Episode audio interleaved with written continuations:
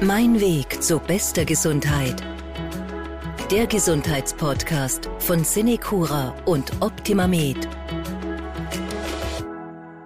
Skoliose ist eine Rückenerkrankung, die eine große Bandbreite hat. Es kann sein, dass die Betroffenen wenig merken davon. Es geht aber oft so weit, dass das Leben wirklich massiv eingeschränkt sein kann auch. In der letzten Folge von Mein Weg zu bester Gesundheit haben wir über die Grundlage dieser Erkrankung gesprochen. Heute geht es darum, wie Skoliose therapiert wird und wie das Leben mit dieser Erkrankung aussehen kann. Ich bin Martin Hammerl und heute begrüße ich online zugeschalten Daniela Hohenwarter. Sie hat das Skoliose-Netzwerk Österreich gegründet. Schönen guten Tag. Hallo.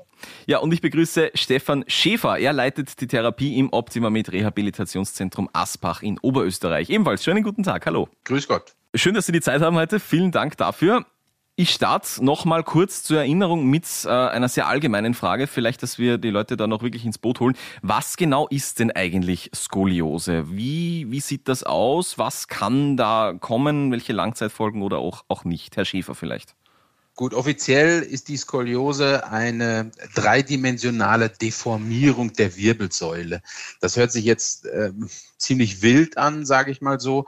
Ähm, man kann das so darstellen, wenn man sich ein Skelett von der Seite anschaut, ist die Wirbelsäule ja nicht gerade, sondern geformt. Und mhm. wenn man sich die Wirbelsäule von hinten anschaut, ist sie kerzengerade. Und das ist bei einer Skoliose nicht mehr der Fall. Das heißt, wenn man die Wirbelsäule von hinten betrachtet oder ja, hinter dem Betroffenen steht, dann sieht man, dass die Wirbelsäule seitlich gekrümmt ist. Und damit das überhaupt passieren kann, muss es zu einer Verdrehung kommen. Und so haben die äh, Betroffenen dann eine Seitwärtskrümmung der Wirbelsäule mit einer gleichzeitigen Verdrehung der Wirbelsäule. Das ist so einfach gesagt, was man sieht auf an dem Menschen oder auch auf einem Röntgenbild. Und da gibt es ja dann auch eine große Bandbreite, das kann von bis gehen, oder? Also, so wie ich gesagt habe am Anfang, das kann kleine Folgen haben oder auch eben wirklich massive Folgen. Ja, das ist, die Bandbreite ist unheimlich groß, abhängig ähm, auch vom Alter. Mhm. Und das geht von wirklich kleinsten Abweichungen, die jetzt nicht großartig behandlungswürdig sind, bis zu wirklich großen Abweichungen, die auch massiven Einfluss auf die Organfunktionen wie Lunge und Herz haben können.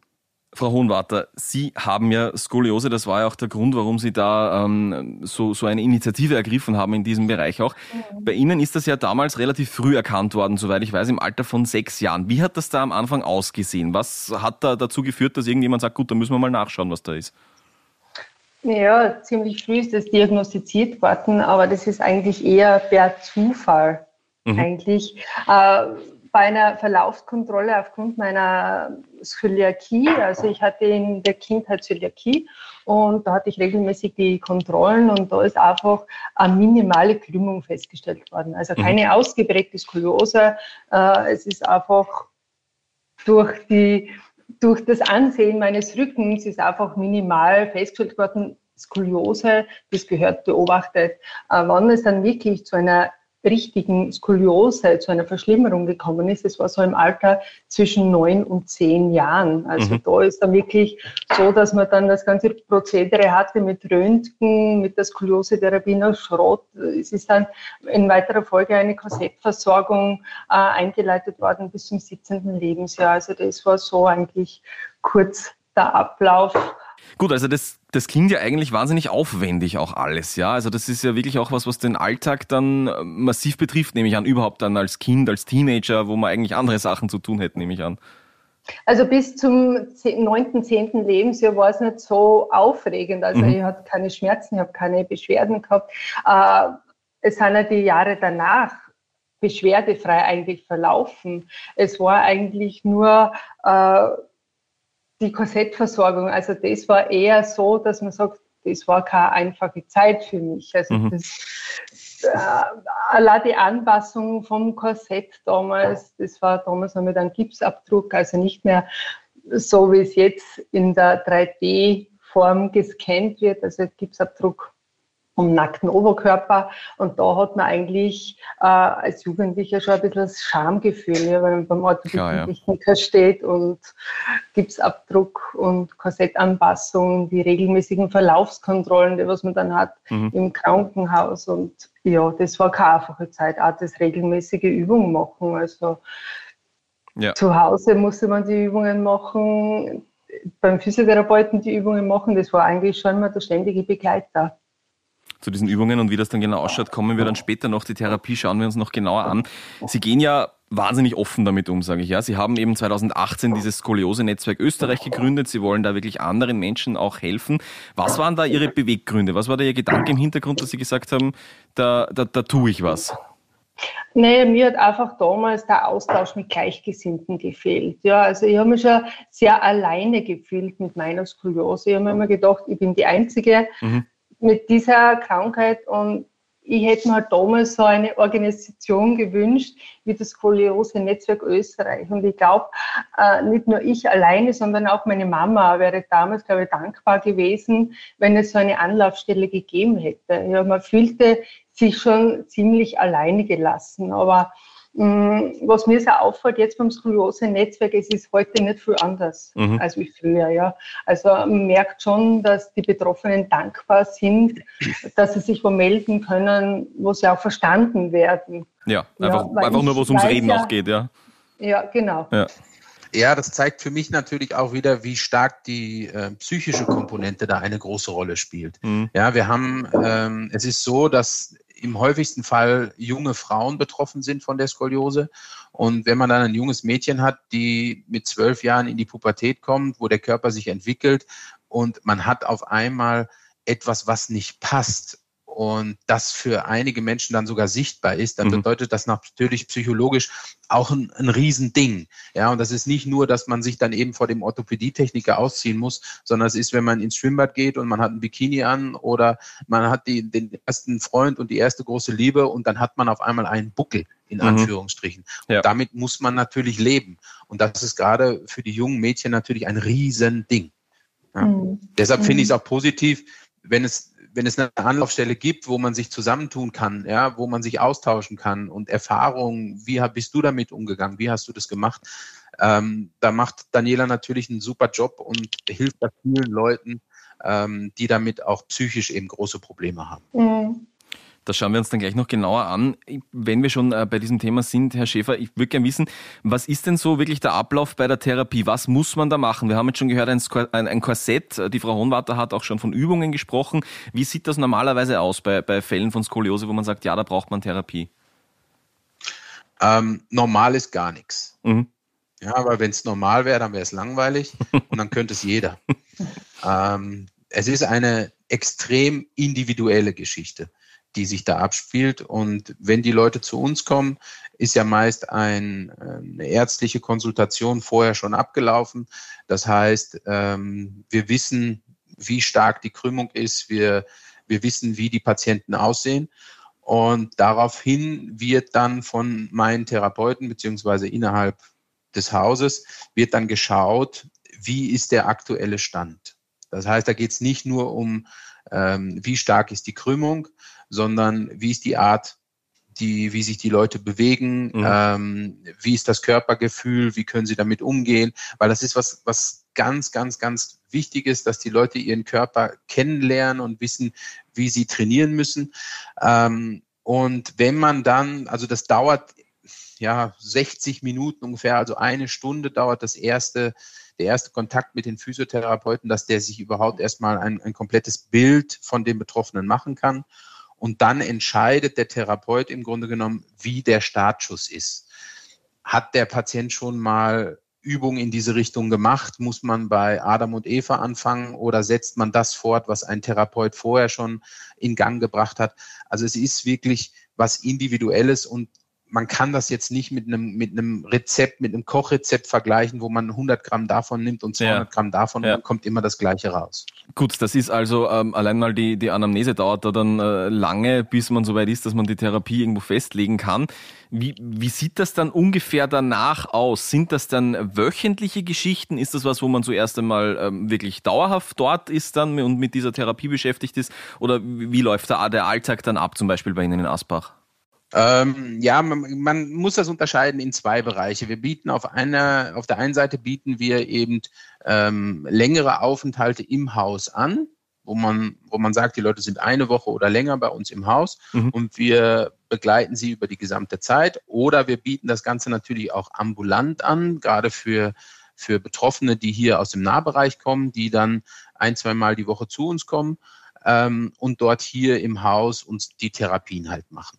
Okay. Und da ist natürlich der Unterschied schon so, wenn jemand ambulant kommt, dann haben wir eine gewisse Regelmäßigkeit. Er wird immer wieder kontrolliert. Wir können die Übungen intensivieren. Wir können neue Übungen einbauen.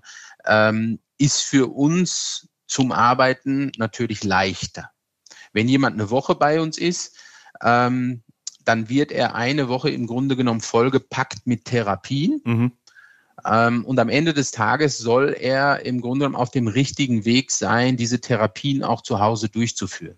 Ah, okay. Wenn das, wir den ja, dann nicht, ja. wenn wir den dann nicht wiedersehen, weil er, weil ihm die Motivation fehlt oder ja, okay. weil er keinen Bock mehr hat oder es ihm nicht bei uns gefallen hat, dann wird das natürlich mit der Kontinuität extrem schwierig.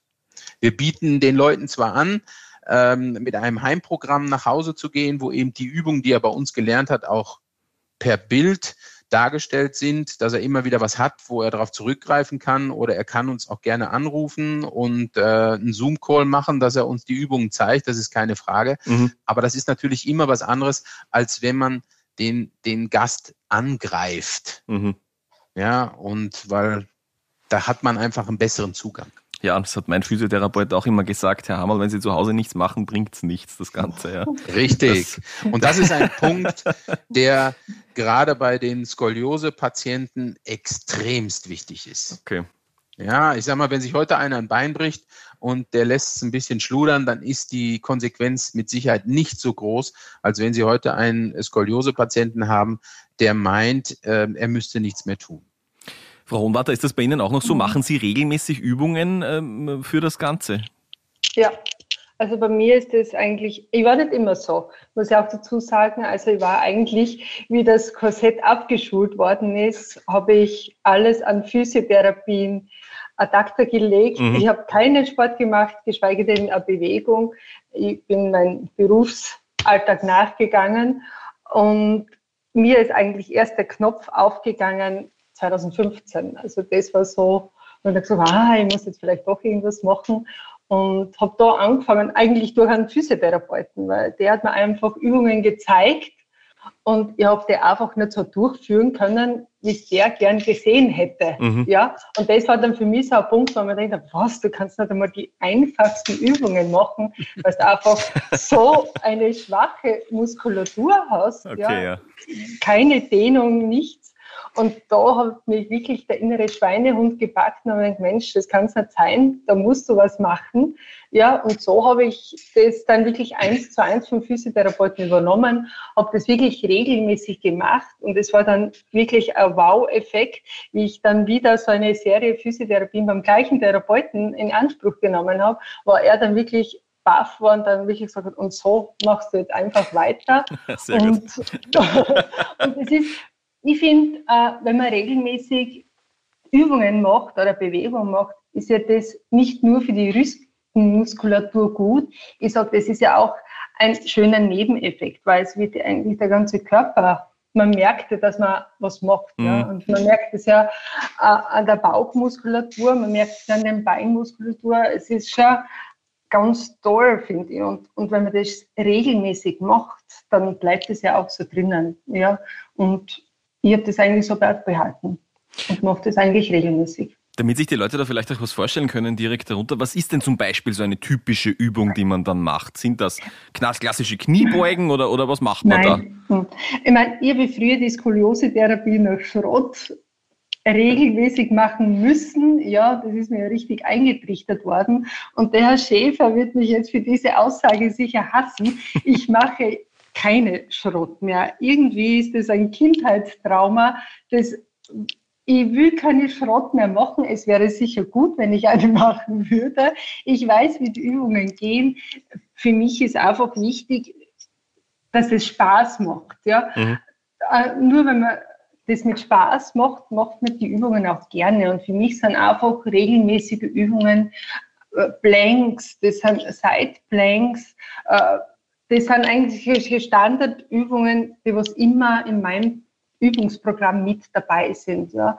Und, und die Blanks, die werden ja auch generell gerne bei jeder Physiotherapie werden solche Blanks einem gezeigt. Und mhm. den mache ich, ich meine, ich kann jetzt nicht mein ganzes Übungsprogramm aufzeigen, aber das sind eigentlich so Grundübungen, die mache ich ganz, ganz gerne. Gut. Also möchte der Herr Schäfer da etwas erwidern, weil, weil, weil es geheißen hat, das ist jetzt sicher etwas, wo er böse ist. Nein. Nein. Sehr gut. Also grundsätzlich hasse ich niemanden, weil er eine gewisse Therapierichtung nicht mag. Ähm, wenn man etwas nicht mag, dann wird man es auch nicht tun. Mhm. Das ist ganz klar. Mhm. Ähm, deshalb gibt es auch unterschiedliche Ansätze, Krankheitsbilder zu behandeln. Dem einen liegt die Therapieform, dem anderen liegt sie nicht. Ähm, und das ist auch, glaube ich, das, das Wichtige, diese Individualität. Und da kommt jetzt wieder der Punkt, wenn natürlich ein Skoliose-Patient von oben bis unten versteift ist und eigentlich gar keine Krümmung mehr hat, dann muss er natürlich was anderes trainieren als jemand, der noch nicht operiert ist oder der äh, Korsett versorgt ist. Da, da gibt's kein Schwarz und Weiß. Da gibt so viele Grauzonen, in denen wir uns da bewegen. Und das ist wirklich was ganz, ganz Individuelles. Deshalb, ich bin nur froh, wenn sie überhaupt was macht. Mhm. Ja, das Schlimmste, was sie tun könnte, wäre, sie würde sich ähm, auf den Stuhl setzen und RTL 2 gucken den ganzen Tag. Das wäre also das. Das kann man ja nebenbei machen. genau, ja. also jede Art von Bewegung ist da nur produktiv. Eine Frage an Sie beide, weil Sie ja beide schon ähm, länger auch damit zu tun haben. Wir haben heute schon mal so kurz erwähnt und kurz darüber gesprochen, über Fortschritte, die es da gibt. Was hat sich denn da vielleicht getan auch in den letzten Jahren für Leute, die uns dazuhören und auch schon länger mit Skoliose zu tun haben? Wie ist das, wie hat sich da die Therapie entwickelt? Äh, die Therapie hat sich im Grunde genommen gar nicht entwickelt. Okay. Also wir haben, ähm, ich mache das jetzt seit Anfang der 90er Jahre, also 30 Jahre habe ich jetzt schon hinter mir. Ähm, ich habe das Klappsche Kriechen gelernt für Skoliose-Patienten. Das ist eine Therapie, die wurde Anfang des 19. Jahrhunderts von einem äh, Menschen in Berlin, glaube ich, erfunden oder ausgedacht. Und da mussten sich die Betroffenen auf Händen und Knien fortbewegen. Mhm. Da kriegte man so Polster, ähm, so, so Filzlappen kriegte man auf die Hände und auf die Knie und dann mussten die sich bewegen. Das heißt, die, die Therapie der Skoliose war in Bewegung. Es gibt auch heute noch einige, die diese Therapie anbieten und die die auch mit einfließen lassen. Aber wie gesagt, die ist jetzt 120 Jahre alt. Frau Schroth war nicht viel jünger, als sie die Therapie gemacht hat oder sich äh, dazu entschlossen hat, sowas zu machen. Das war Anfang der 20er Jahre des letzten Jahrhunderts. Mhm. Ähm, die Dame war Lehrerin und hat aufgrund ihres, ihrer eigenen Skoliose das entwickelt. Und das sind im Grunde genommen Sachen, die sind 100 Jahre alt, die werden ein bisschen verfeinert. Ähm, bei Klapp kriegt man jetzt Kunststoffschutzausrüstung. Äh, aber das war es auch schon. Es gibt jetzt nichts, wo man sagt, hey, das ist in den letzten 20 Jahren als aktive Therapie entwickelt worden und das ist jetzt das Nonplusultra. Mhm. Das gibt es nicht. Da sind die Entwicklungen im, in der Medizintechnik und auch ähm, in der Operationstechnik natürlich ganz, ganz anders vorangeschritten. Ja, Frau, Wie die Frau Unweiter schon gesagt hat, es gibt kein Gipsabdruck mehr, ja, genau, sondern werden genau, dreidimensionale Modelle gemacht. Die äh, Korsettversorgung ist jetzt auch Hightech-mäßig und nicht mehr mit alten Lederriemen und solche Geschichten alles. Also da passiert schon einiges. Die OP-Techniken sind, haben sich deutlich verändert gegenüber früher, wo man früher nur noch einen Stab implantiert hat, werden bewegliche Strukturen eingebaut. Aber therapeutisch ist das relativ schwach von der Entwicklung her. Hm, das würde ich auch so sagen. Also da ist nur eigentlich alles so, wie ich das in der Kindheit erfahren habe, eigentlich nur alles gleich geblieben. Ja. Es gibt ja, wobei man sagen muss, dass sie nicht 100 Jahre alt ist. Nein. das nicht, nein. Ja, aber trotzdem sind es ein paar Jahrzehnte und eigentlich, was sie sonst eigentlich bei der, bei der Operationsmethode und, und bei der Korsettversorgung schon einiges getan hat, ist eigentlich ja. die Therapieform, ist das eigentlich stehen geblieben, aber es hat sich von daher nichts geändert. Aber man sagt halt auch, dass die Skoliose-Therapie nach Schrott der Golden Standard ist ne, bei der Therapiemethode. Das hat halt schon würde ich sagen, schon immer mit dabei sein. Also nicht, dass man irgendwelche anderen Therapieformen ausprobiert und die Skoliose-Therapie noch Schrott außer Acht lässt. Mhm. Ich finde, gerade im Kinder- und Jugendalter soll die immer mit dabei sein. Das ist mhm. meine Meinung dazu. Muss, ist eine wirklich sinnvolle Oder? Geschichte, ja. muss man sagen. Ja, ja gut, da sind Sie sich anscheinend ja. einig, dass das ja. zumindest gut das, das, das versöhnliche Ende bei der Spe von der Feuerverschrote. Ja. Mich würde halt interessieren, muss Skoliose eigentlich immer therapiert werden oder gibt es da auch so Formen, dass man sagt, na gut, das ist halt so, da ist jetzt aber keine Lebenseinschränkung oder irgendwas, da, da tut es jetzt nichts zur Sache, wenn man jetzt nicht groß was macht? Ähm, der spielt natürlich der Grad der Skoliose ähm, eine Rolle, mhm. wie stark die ausgeprägt ist, wie alt der Mensch ist, wo man das diagnostiziert. Das ist ja nicht nur immer das, äh, dass immer im Kindesalter erst losgeht. Das kann ja auch deutlich später losgehen. Ähm, deshalb kann man nicht sagen, dass es grundsätzlich therapiert werden muss. In den meisten Fällen, so muss man eher sagen, ist es therapiewürdig und man muss eben gerade bei Kindern zusehen, dass man die Möglichkeit nutzt, wenn der knöcherne Apparat noch manipulierbar ist, weil der Knochen vielleicht noch nicht so, so hart und ausgewachsen ist, ähm, versucht das Ganze in den Griff zu kriegen und wirklich diese Langzeitschäden, die dadurch auftauchen, zu verhindern. Frau Unmatter, ich möchte noch mal auf das Skoliose-Netzwerk zu sprechen kommen. Sie haben ja vorher schon erwähnt, da geht es auch für viele Leute einfach darum, dass sie einen Ansprechpartner haben, dass da was ist. Was, äh, wenn uns jetzt jemand zuhört, der vielleicht mit äh, Skoliose zu kämpfen hat und vielleicht das auch noch nie gehört hat, was können Sie da anbieten? Was sind so die, die Abläufe bei Ihnen, wenn Sie sagen, da meldet sich jemand bei Ihnen? Naja, ein bisschen hole ich aus. Also ich habe das Skoliose-Netzwerk äh, gegründet 2018. Damals habe ich es aber in Anführungszeichen nur als Selbsthilfegruppe betitelt. Mhm. Ja, also Selbsthilfegruppe für Betroffene. Es hat damals auch nicht Skoliose-Netzwerk Österreich geheißen, sondern Bugetta. Und ich habe das einfach gegründet, nur mal zu schauen, ob es noch so jemanden gibt in Österreich wie ich.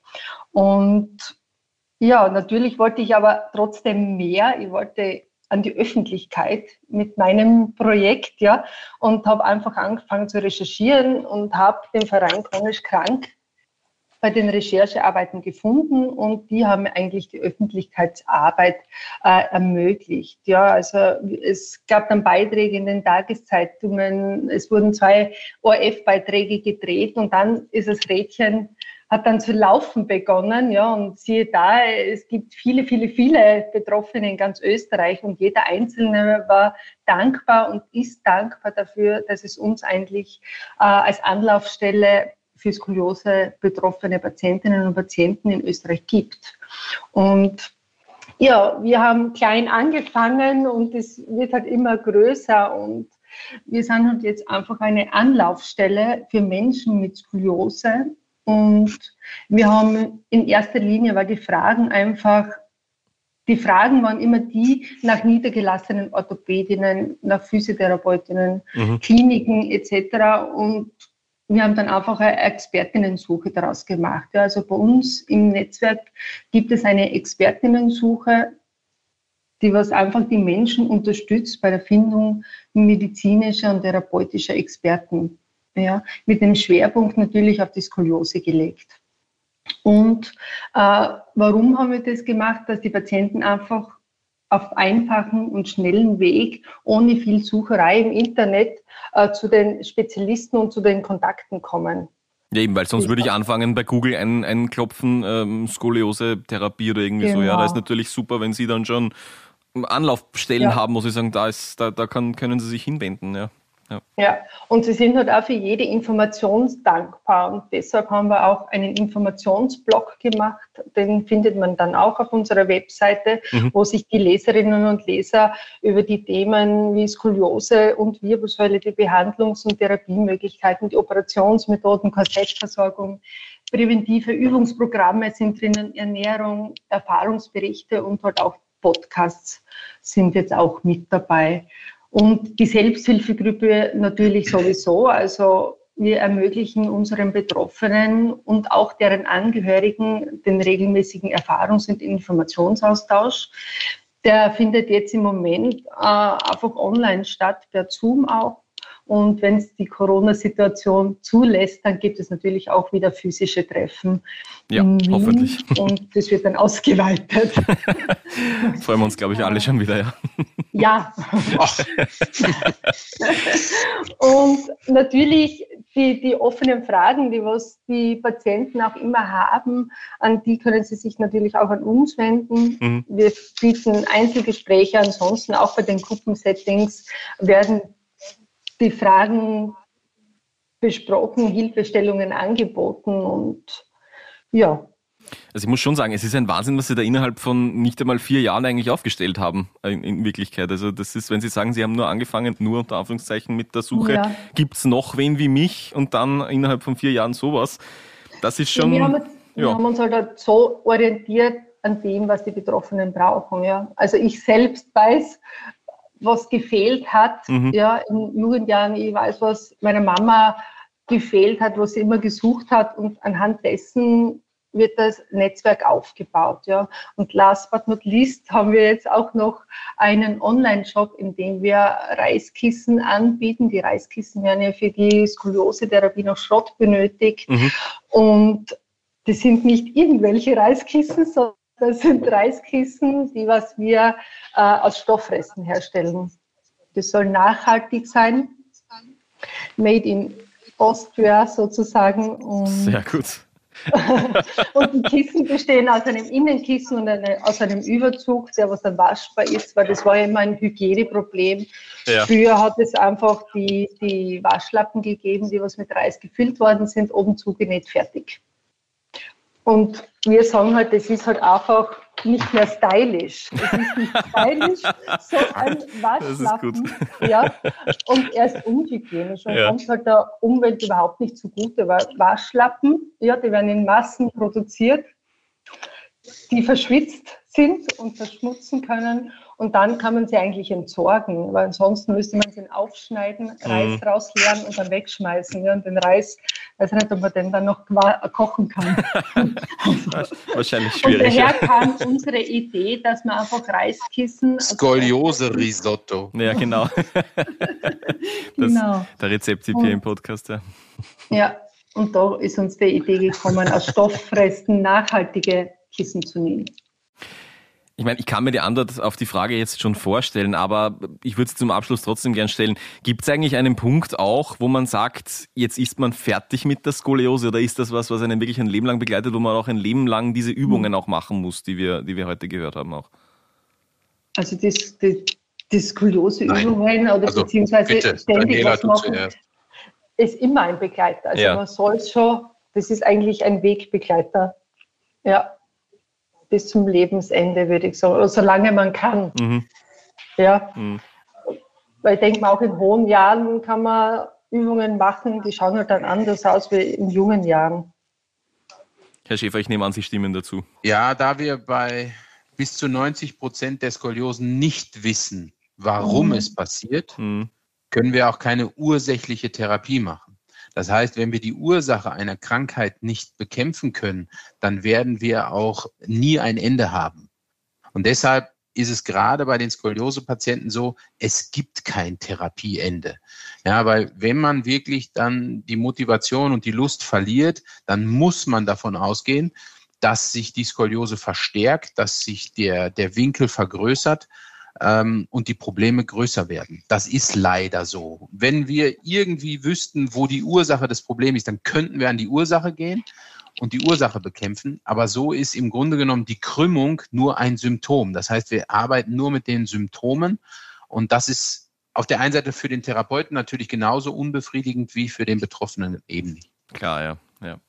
Falls uns Menschen zuhören, alle Menschen, die uns zuhören, die mit Skoliose zu kämpfen haben, Anlaufstellen gibt es zum Beispiel im Optimamed Rehabilitationszentrum in Asbach oder eben beim Skoliose-Netzwerk Österreich, das Daniela Hohenwarter gegründet hat. Vielen Dank an meine beiden Gäste heute für dieses sehr spannende Gespräch zum Thema Skoliose. Dankeschön. Dankeschön. Alles Liebe. Vielen Dank. Und an unsere Zuhörerinnen und Zuhörer, bleiben Sie gesund. Mein Weg zu bester Gesundheit der Gesundheitspodcast von Cinecura und Optimamed.